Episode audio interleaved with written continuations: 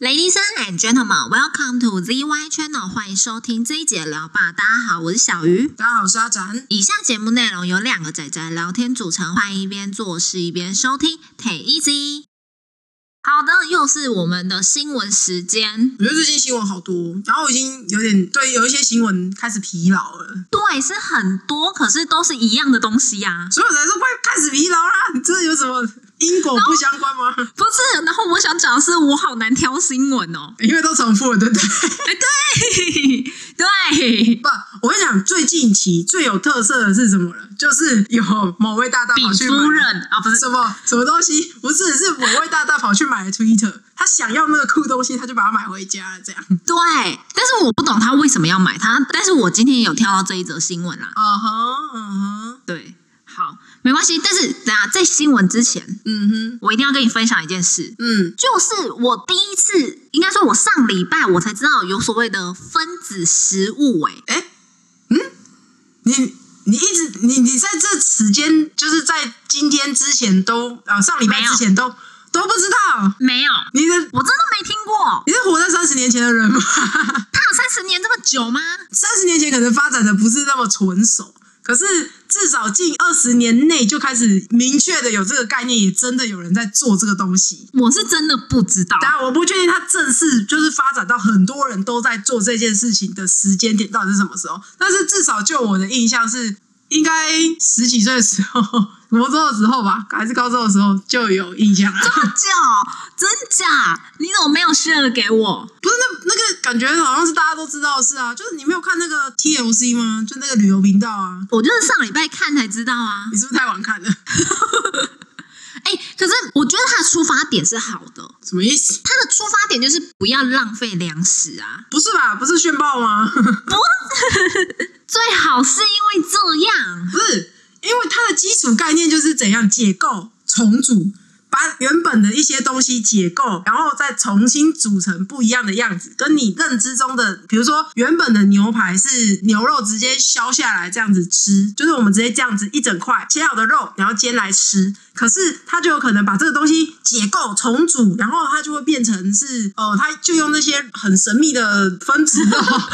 就是重新解构之后的肉啦，然后排成它对牛排的诠释，你懂吗？对对对，它就是牛排可能有，呃，假设一百克的牛排，嗯牛一百克的牛肉可能有四十克的蛋白质，它就是用四十克蛋白质加不知道几克什么，再加什么，然后把它变成一块牛肉这样子。不是，你这听起来比较像是之前讲的未来肉，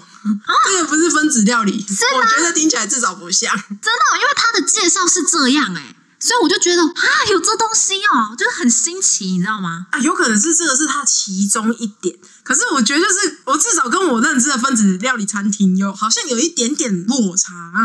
哦，是哦，对，但可能那是他可能是踩在说未来要用食品加工的角度去想，然后让分子料理这件事情可以进入到量产。那他所以他去解构成分，这可能是一种方式。可是因为有些的是，他会利用它原本食材再重新诠释成不同的样貌，比如说像你刚才讲的，把这些材料分开，可是它是从原本的那个牛肉分离出来，你懂那个概念吗？啊哦，我懂你意思了，就是一个完整的东西，我把它解构出来，然后我后面再可以再把它重组回去。呀呀呀呀呀呀呀呀！哦，可是我跟你说，我很难接受，就是我很难承认那个东西是牛肉、欸，什么意思？你是就是像我我刚刚那个例子，所以是很难接受被拼组起来的东西，就是它的原本不是牛肉，然后它被拼组成要当一个牛肉，对，那所以你不能接受未来肉。就是我必须说，其实我一开始我不知道未来肉是这个概念，可是如果它是这个概念的话，我觉得我很难去购买这一类的产品。为什么啊？我不懂的地方是，你就不要把它当成是牛肉啊，你只是在吃一个牛肉风味的东西。就是就会觉得就是很假，就是加工物。 但实际上它也是加工物，对，它是啊，它是假恐怖啊，没错啊。对我我觉得我很难，就是情感面吧，我觉得等一下，那你之前自己在做类似这种，比如说那个人造牛奶，那类似这个，你都没有察觉这方面的情感吗？对， 你都没有这么真实的发现，这个东西其实不是你原本的那个东西。对，你知道那个最 shock 到我是，我看那个频道，呃，然后他就真的在实验室里面就这样子弄出了一块肌肉，然后我就真的被震撼到。嗯，然后因为我觉得以我的认知，我很难接受你跟我说那是一块肌肉，可是它吃起来是肌肉，可是对我来说那就是一堆化合物啊。对了，它本来也是化合物啦，就是你懂我的意思吗？我知道，就是化工的啦，化工的，对，它是用了一堆药剂或是什么。所以这个才是你刚刚说的，就是这个东西确实是为了要解决未来的粮食危机，因为透过不要养殖这些动物，然后又可以取得它们的肉品，这个手段是未来很重要的一个发展。所以你刚刚一开始讲的时候，我还想说，嗯哦，现在才关联起来，原来是这样。嗯嗯，对，但就是啊以前我看的分子料理，不是你现在想的东西、啊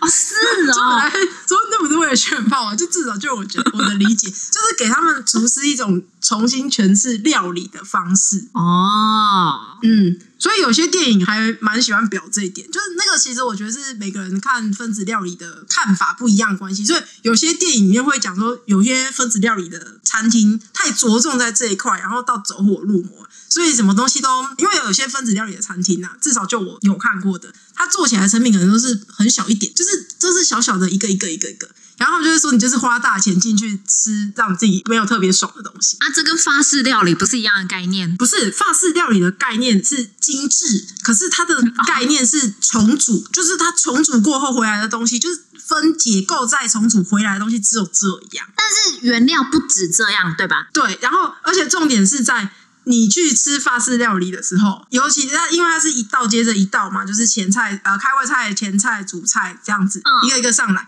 你还是可以吃到所谓的口感啊、饱足感啊这些东西，是可以满足人类对这个食物方面的欲求。可是嗯那个不行。 分子料理可能有的，我不是说全部啊，所以我才说那个是某些电影里面它可能会诠释出来的观点，就是会觉得那些东西你吃进去没有在吃那个东西的口感，那你怎么会觉得你是在享受这些食物？嗯哼哼，我赞同这种看法。嗯哼，那这就我个人意见，对，嗯，那就是某些观点呢、是这样，那那个就是每个人对料理，至少就 就料理跟你刚刚那有点不太一样哦，这诠释层面有点不太一样的地方。哦，好，反正就是我真的被这个概念吓到。我真的蛮好奇，我们之前就有讲过未来肉，你是那个时候都没有意识到它就是这种东西吗？对，哎、你真的很很厉害、欸，就是你知道很多东西，你没有看到它实际的生产过程，你会没有那么的被惊讶。那我还问过你，那个牛奶它就没有牛也没有奶，你到底怎么断牛奶这件事情吗？ 我知道你在问什么，可是我没有那么的惊讶到，你知道吗？ 当初没有想到现在会如此震惊，对，我真的就是吓死，好意外哦！你好，我好这样。你你好，三十年前 没有，我是现代人， ，OK，你因为你现在吸收到了，你已经成功晋升为现代人，恭喜你！最好是啦。欢迎来到二零二二。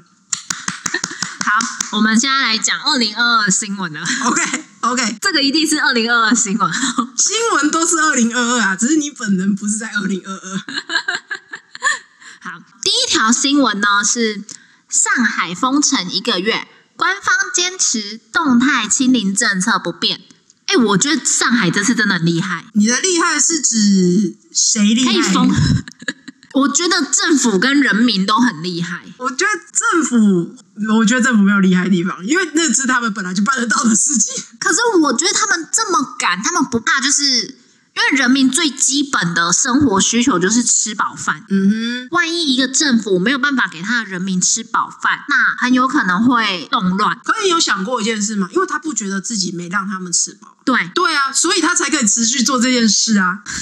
也是啊，他们就是外宣，对啊大外宣就是有讲说哦，我们没有吃不饱这样。对啊，没有，他还不止外宣，我个人的觉得是至少是中央啦，就我们先不论基层的人员到底怎么想，但是我至少觉得中央应该是保持着一个我每天都有发配给，到底为什么吃不饱这种心态是有的。就是，可是那些配给其实没有到人民手上啊，因为我看到新闻是，就是可能外面的城市捐助给上海嗯哼，某个小区，嗯哼他们叫小区，某个小区 A 小区好了，结果包裹到了 A 小区，被转卖到 B 小区，没有，因为他们不 care 后续啊，你知道吗？他们就是，我是说我的想象啦，对他们的最中央的人来说，应该是我东西有给你，那后来怎样，不是我该负责的事。今天就像是我把一袋面包给你，我配给给你，啊，你被抢了，怪谁？怪我吗？不是吧？我觉得好扯哦，就是。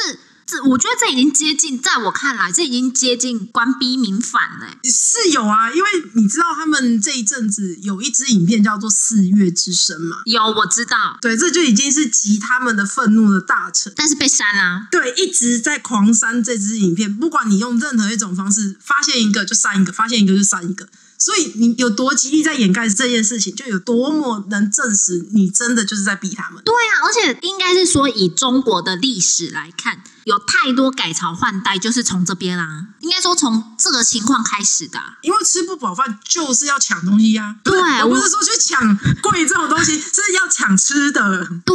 我就觉得，哎，而且上海是他们的最富裕的城市之一吧？嗯，对啊，我觉得都可以搞成这样、哎，所以你知道北京有预警吗？就是北京我知的卖场直接抢空哎、欸不是。北京因为现在好像有在传说可能会封城，他们卖的最好的是冰箱。呃，那个是先抢空卖场之后，后面大家就开始囤冰箱。对，我觉得好夸张哦。我是觉得这个时候啦，相比之下，我只能说不是在这些区域有一点点感到幸福。对，而且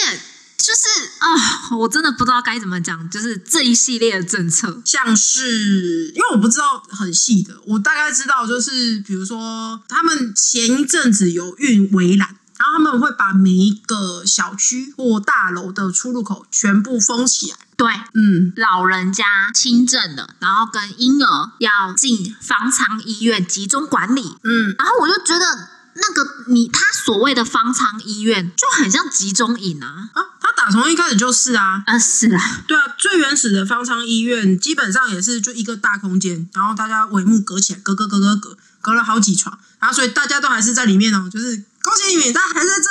可是他们现在这种东西已经盖到没地方盖了，所以去跟人家租借一些大楼啊，就是他们现在没办法上班嘛，所以就有一些商运业大动楼。场啊，哎，重点是以前还有围栏，现在是没有的，没有那个布幕。对对对对，就是租到，我还甚至没有足够的材料去做好它，场地已经不够了，我还连铺这些设备的材料都没有。对啊，那我就觉得以一个有脑袋的，你怎么会觉得这样政策是可行的？因为他们一开始就这么 做啊，因为他们一开始就做这件事了。对，然后完全不管那种癌症病人或是慢性病人的就医，嗯，啊他们已经不管心理问题了啦，心理问题一开始就没在管了啦。对啊，我觉得其实就是一个医疗资源上的选择吧。刚刚其实说真的，不是特意要嘲笑方舱医院的这个政策，这个或许真的是一个方式。可是那个是在说，我个人的觉得是在你的病毒它造成的症状是很严重的，也就是说它的病毒的毒性比较强，可是感染力弱。那你做方舱医院就有一点，呃，虽然有一点不是那么尊重人性，但唯泯灭人性，但是就有一点像当初 SARS 下的和平医院，它是可以把这些东西有效的封在这里面。我懂，可是现在就是毕竟轻症多，对，再来他们太多人是没有进去隔离前就中了，然后好了之后才收到说你要进去隔离。嗯哼，对，所以就是应对的，嗯，没有跟着改变。就是你现在已经知道说它是属于高传染力但是低毒性的状况的话，那你应该要换别种政策。你再继续把它们集中在里面，其实就是感冒的集中营，交互感染好了又得，又在得了感染又好，对。对啊，我哦，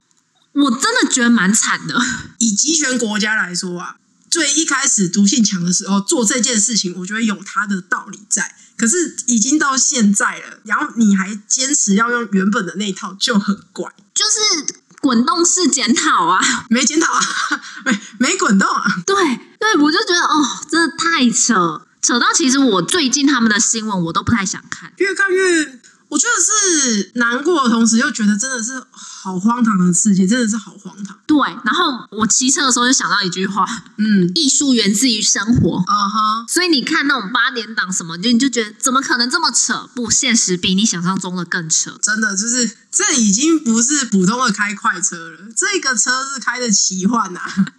真的，而且这两年越来越奇幻哎、我就觉得他们可能是为了所谓的清零，所以就是你知道太坚持走火入魔对对对对对，有可能啊，对，因为他们在更之前的一波政策，也就是封城之前的，他是为了要达到这个所谓的动态清理，或者是我记得前一个措施好像是社会性清零吧，他是请你搬出去，就是他要让这个区域的确诊数是下降的，所以请确诊的人搬出去。哈，哦，有这个哦，这是在前一波啦，就是在更前一波，就是也是蛮妙的一个措施啦。可是既然他现在都要用这种方式封了，那自然也没有所谓请你搬出去的问题，因为他们就知道这一区就不受控啊。所以为了要控制下来，干脆你们全部在这里憋出去。对啊，然后在里面互相传染，你有想过一件事吗？就是封城就是超巨大方舱医院，我以为你要讲超巨大练鼓 场，那不是就方舱医院吗？哎哎哎哦，现在练鼓场等于方舱医院了是吗不？是，方舱医院本来的意义就是像这样啊。 是啦，是。然后我觉得，如果北京也封的话，那其实代表他们国内的疫情很严重。可我就想说，他们到底是他们也是 Omicron 吗？对啊，嗯哼。他们也是，所以我就觉得，嗯，那这样不是严重，我觉得是对疾病的认知、欸。就是现在到 omicron 的话，就是大家要有一个认知是说，这个病毒它的毒性已经是相对很弱，所以为什么这次连台湾都是轻症的患者居多？可是因为它感染力强，所以扩散的速度会比较快。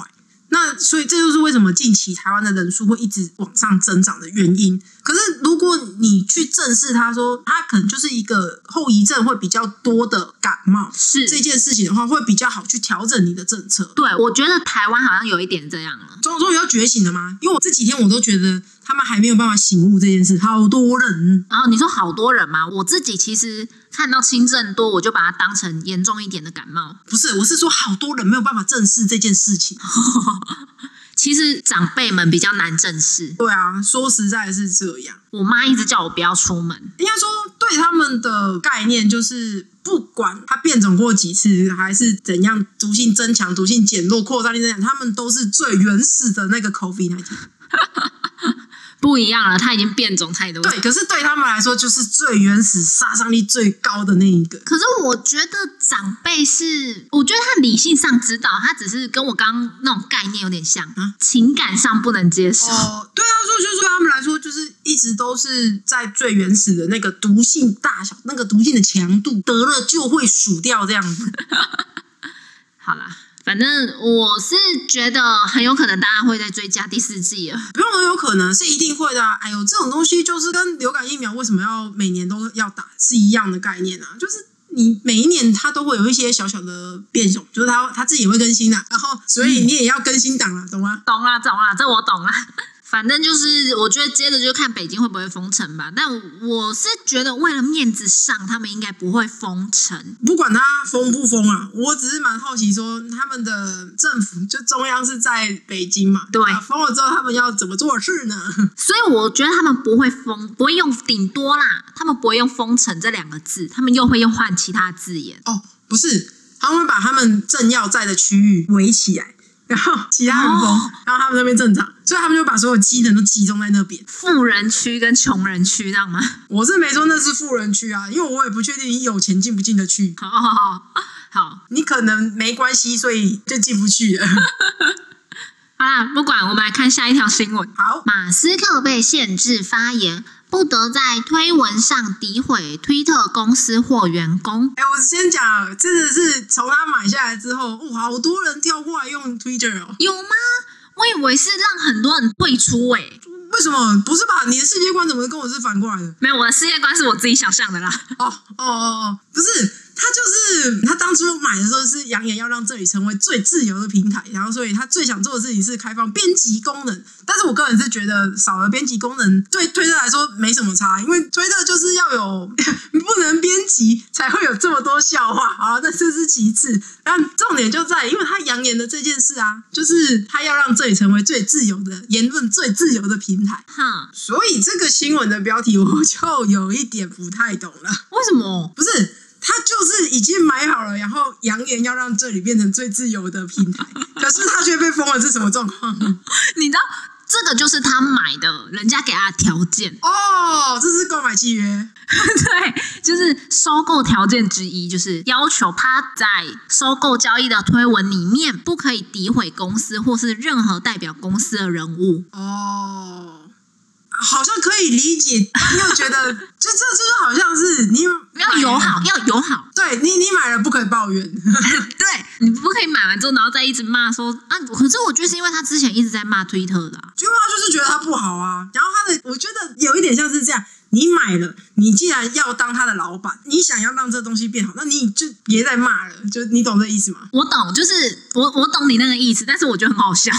我也是觉得还蛮好笑的，这居然被抢。其实我觉得他作为老板，他应该自己有自觉啦。就是 Twitter 不是，就这间公司毕竟也是算比较新兴的产业嘛，就是网络传媒事业这种算是比较新奇的产业，所以他应该可以懂得 Twitter 的灵活性是够的。就有点像 Google 啊，它也本身是很灵活的啊、然后他作为这一家公司的老板，应该至少会知道说不要这么对自己的下属。可是我觉得他会前面骂，是因为他还没买下来。对啊，啊，现在买啦，既然他有想要改啊，越来越接近他想要的样子，所以人家才会叫他，那你就不准骂， 我真的觉得这这加那个条约很好笑。有点不知道为什么有点傻萌傻萌的感觉。 他他他好像被当小朋友哦，啊，好啦好啦，给你给你，乖乖乖，不要吵这样。对对对对对，他真的好像一个给你买好东西回家，然后就跟你讲说，那你就不准再哭闹哦，干嘛之类的那个小孩。哎呦，很像哎、是不是？因为他真的是有点像是就想要买酷东西，所以把它买下来那种感觉。哎，对他现在很多概念就是哦，这是一个酷东西，然后我要把它买下来，哎、是不是太有钱的人的世界，我真的是有点没办法理解。应该是啦，因为我们没有有钱到那个程度。对，但是说实在，如果他真的可以让 Twitter 变成他想的这个样子的话，那我觉得至少可以跟现在的 FB 做出一个非常大的差异性，然后它的用户应该会有很大的一波提升。会吗？因为我觉得它那个编辑功能跟 FB 它本身的功能就蛮类似的啊，所以推特会变得像 FB 那样错了，才不是哎、不是功能层面的像，好不好？哦。现在 FB 是动不动就是只要他们的审查，我不知道他是先 AI 还是一直都应该不可能一直都是人工，所以应该是 AI。所以他的 AI 判定说，比如说你有仇视言论啊什么之类，封起来。 嗯，是这样没错，但是哦哦，我懂了，我懂你意思了。嗯哼，所以的重点不是在编辑功能，我才不 care 那个功能有跟没有，有是比较好用，没有也没差。因为我们已经习惯了，我就是这样啊。这就是我刚刚一开始讲嘛，Twitter 造成笑话的，其实有一个原因就在你不可以编辑。 对，对啊，所以那个功能我觉得只是他自己想要，那所以那个到底有跟没有，我觉得最后有没有做成，我觉得无所谓。可是最大的重点就在比较宽松的言论审查机制，嗯，那绝对会让它变成是一个相对来说比较能畅所欲言的平台，那会更多用户愿意去使用它的平台。对。如果以这个角度来说，因为的确啦，FB 它的审查是越来越被人家诟病嘛。嗯，对啊，然后 Twitter 是差点也走到这个方向，可是，在那之前就有人把它给买回家 买下来了。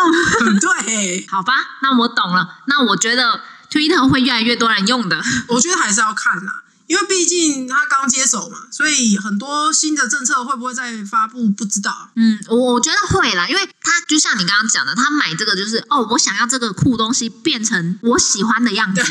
对对对对对，对它很像是什么，你知道吗？他去跟人家标那种放在展场的一比一比一的模型，嗯，买回家重新涂装。哎，对对对对对，然后就是啊，不管怎样，反正我就是要涂成我喜欢的样子啊，对，然后人家买回去是哦，好好的展示它原本的样子，它不是收藏，对，然后它不是，它是买回去重新涂装。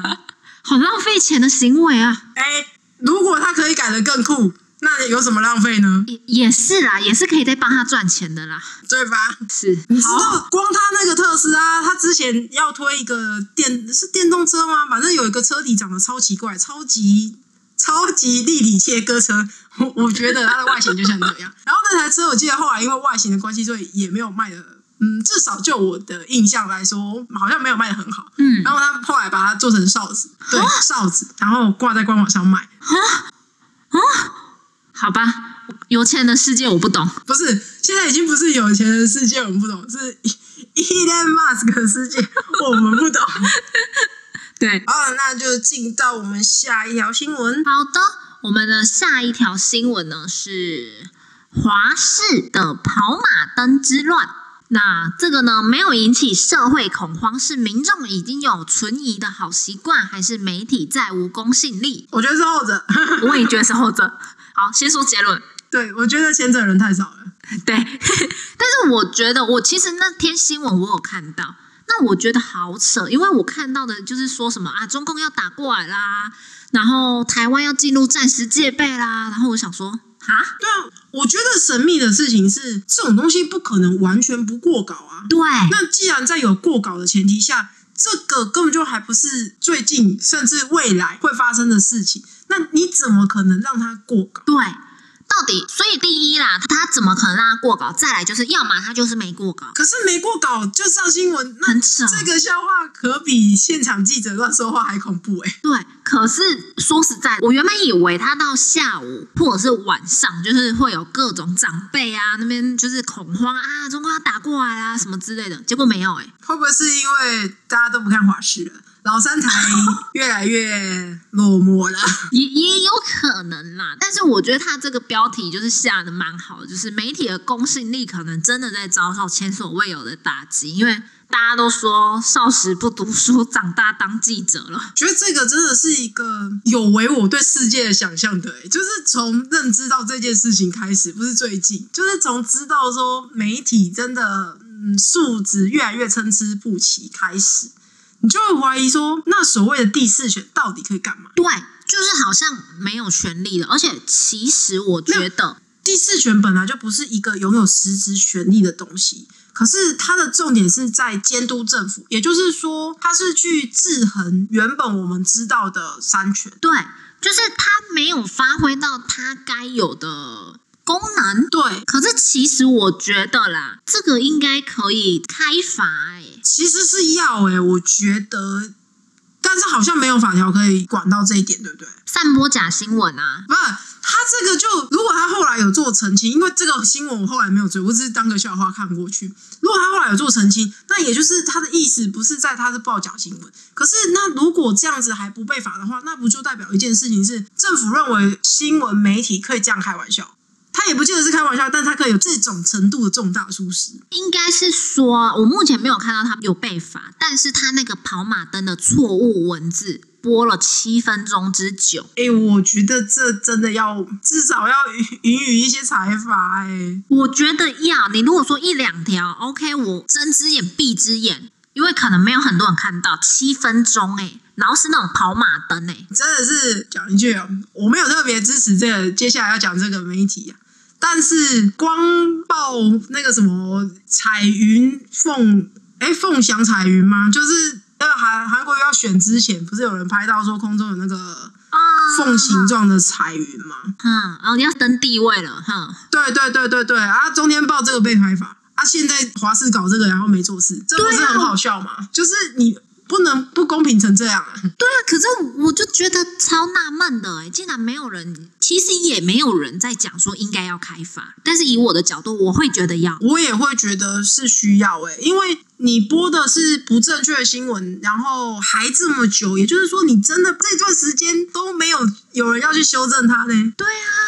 那你说人太少，可是我觉得人太少，然后你有小失误就算了，我觉得这不小哎、这真的很大，以我来说啦，我觉得现实中的媒体运作，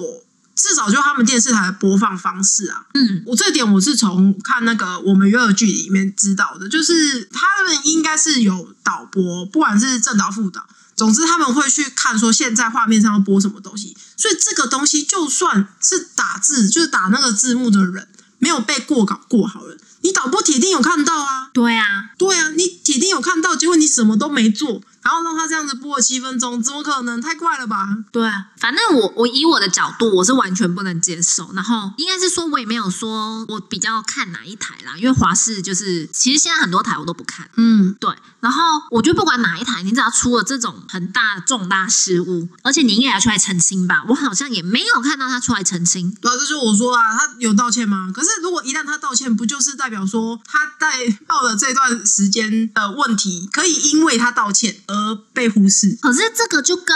只要发生了什么重大失误，然后又有政治人物下台，然后拍拍屁股就走了一样啊。对啊，对啊，是一样意思啊，因为我也不太能接受这种方式就是没有配套吧。啊、对，重点在你没有处置的配套，不管是政府也好，或者是你们公司自己有所表示，都没有啊。那这样子的话，就会让人觉得说，重点就在他第二个问句。你这样子的媒体还有公信力存在吗？你可以允许这件事情发生，那我要怎么相信你接下来报的新闻没有这个问题呢？嗯哼，因为对啊，你知道主播在报新闻的时候，其实他们前面是有提词机的，一定会有啦，不然没办法背那么多字啊。对，然后像我记得 CNN 就有发生过，主播是算敬业吗？他就是打字员不小心提词机的字有打错，然后或者是不小心按到什么键，一直在狂打一样的字词，哼，然后那个主播就照念。哦，我知道啊啊啊啊啊，这样对，但这是很久很久以前的事情，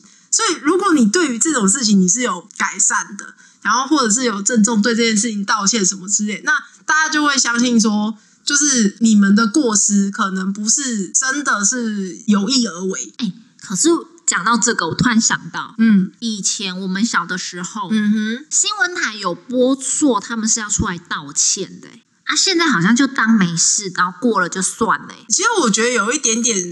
时间上的，就是我觉得时代观上的不同是，那个时候道歉很像是挽回公信力，对，就是我真的不小心做错这件事情，我真的之后不会再做了。然后希望你们可以继续相信我报的新闻，不会有这样子的错误出现。嗯，可是现在的媒体就是时空推展到现在的话，我不确定是不是他们高层也这么认为，但很多时候都不管是不是这次的事件，还包括其他时候发生的类似的事件，但是以近十年来说的话，不愿意道歉可能是有一点像说也没用，哦，就是有种我说了你们也不会更相信我，那我不说跟我说了就是意思是一样的，啊，是，对啦，我这我猜想的啦。可是说实在，的，我觉得那个是一个基本该做的事，不论还有没有信你的公信力，你就是该做这件事情。对啊，就是你就是讲错啊，然后你万一那一则新闻或者是没有出来澄清，然后别人就当真了，对啊，不知道、欸，我觉得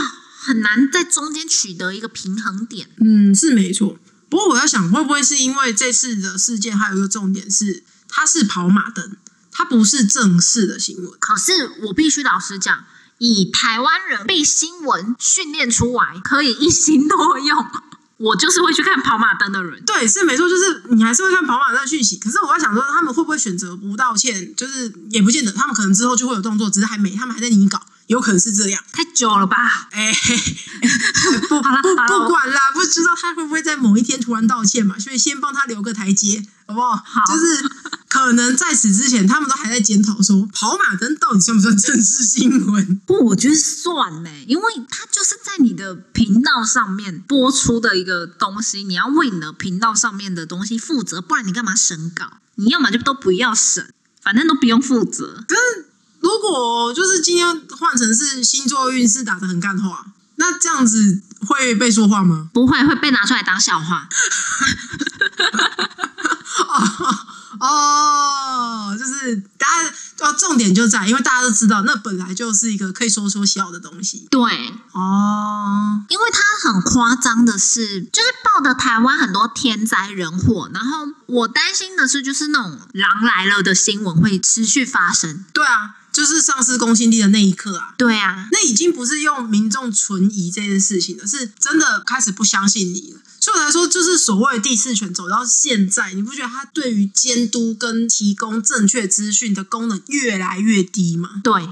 我还是希望台湾新闻可以起来啦。所以我记得在我国中的时候，嗯，国三那一年，我唯一会看的新闻叫做公视。公司现在也还可以看， 嗯，怎么了？对对对对，我的意思说，可是好像从我国中那时候慢慢转变是，好像只剩公视可以看。哦，那时候是他是最优秀，但是还有人也是优秀的，然后现在是只剩他优秀了这样的概念，对对对，我的理解啦。就是对你来说，哎，对对对，哦，我是觉得